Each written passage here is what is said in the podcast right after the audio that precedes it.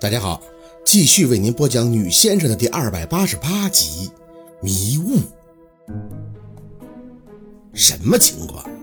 宝四这边听得还云里雾里的，电话断了，看着手机有些发懵，合计了一下，一个陆佩拨了过去，没接，再打杨助理还是没接。宝四啊，吃饭呀！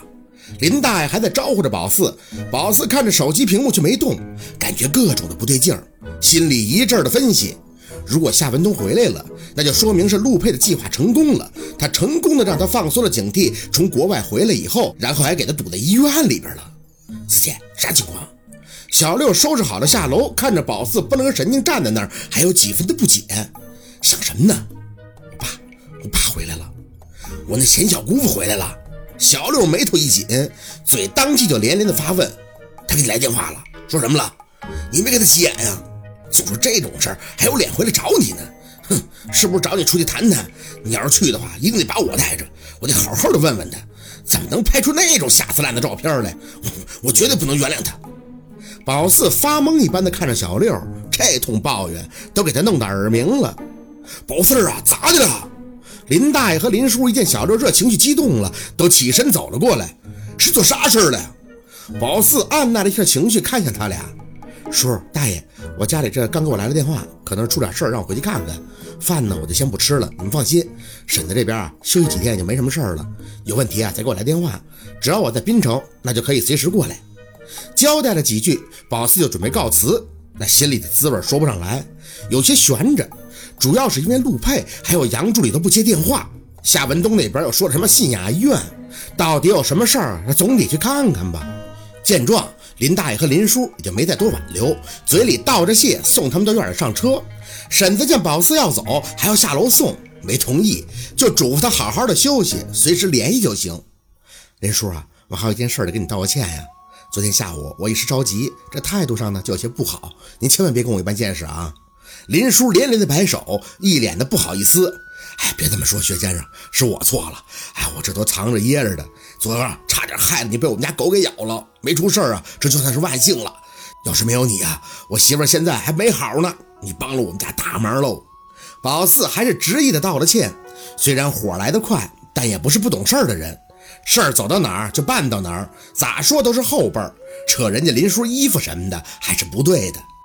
上车以后，林叔出手很快的就塞了一份大红包，看厚度就知道最少得一万。打开车门，宝子追出去以后死活不要。林叔，我收红是看事大小的，您这个封的红太大了，我受不起啊。主要是借了气了，收这么大的红包，多少还有些忌讳。林叔呢，说什么都让他收下，脸上还有一些说不出的复杂。薛先生啊，这事儿啊，叔感触很深，最起码是让叔知道深浅了。不然，真是像我哥说的，啥挣钱的就倒腾啥，那以后不定造多少孽呢。这叔得谢谢你啊，红包你一定得收着，不然叔的心里不得劲儿啊。回头看了一眼还在车里等着的小六，也明白这么撕扯下去没个完，脑子一转就想出个主意。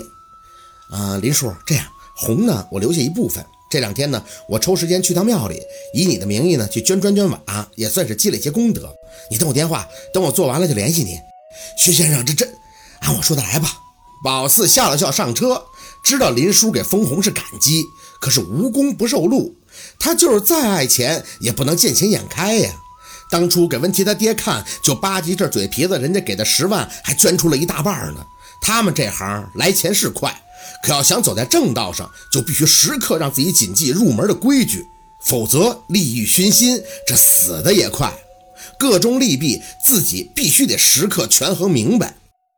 小六启动车子以后，宝四还降下车窗，看着林大爷嘱咐：“林大爷，别忘了跟你说的农家乐的事儿，三年一定要跟林叔讲。”林叔没太明白，林大爷却在旁边连连的点头：“哎，您放心吧，宝四，这事儿大爷记着呢，您赶紧回去忙你的吧。”宝四点头，升起了车窗，从倒车镜看着林叔和林大爷站在院里开始交谈，嘴里微微的吐气。话是该说的都说了，旁的就是想管也没有那个心力了。四姐，你这么着急回去见你爸呀？声讨他有用吗？心有些焦。宝四低头揉了揉自己的鼻梁，现在一想到夏文东或者若君，就不是一般的烦躁。见宝四没答话，小六又多问了一嘴：“约好了在哪见面了吗？”我爸在县医院呢，好像是被卢佩堵在办公室里了。什么？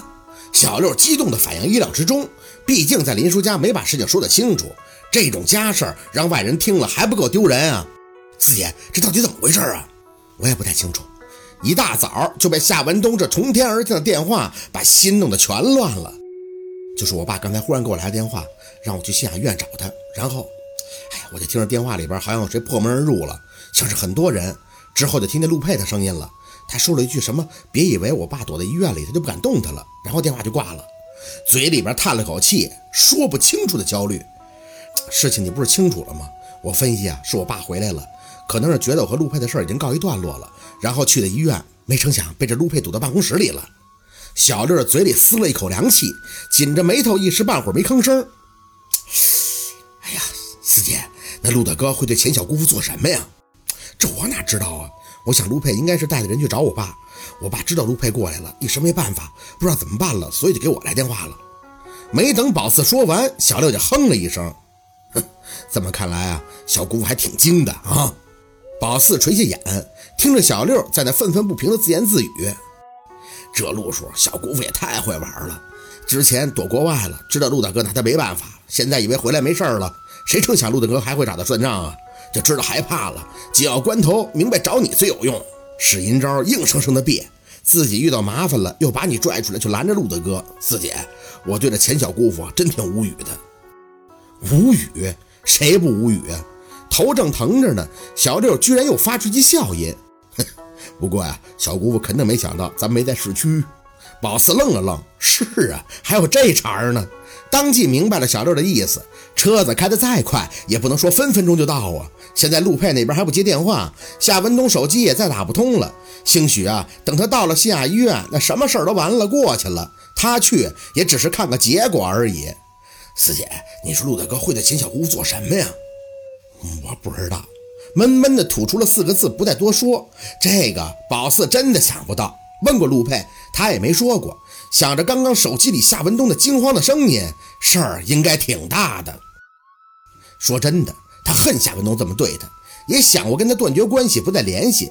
可是心底是矛盾的呀，做不到别人一样的看他出事儿，就像是对若君儿，越想就越乱，真恨不得飙出一句脏话：“妈的！”小六呢，倒是悠哉悠哉的样子，对宝四的心理活动似乎早已了然。四姐，你现在就是给自己头想炸了都没用。公里数在那放着呢，再大的事儿啊，咱们也得开到地方咱去办不是？放心，我相信陆大哥，他不会做出太过分的事儿的。哎呀，不过过点分也是应该的。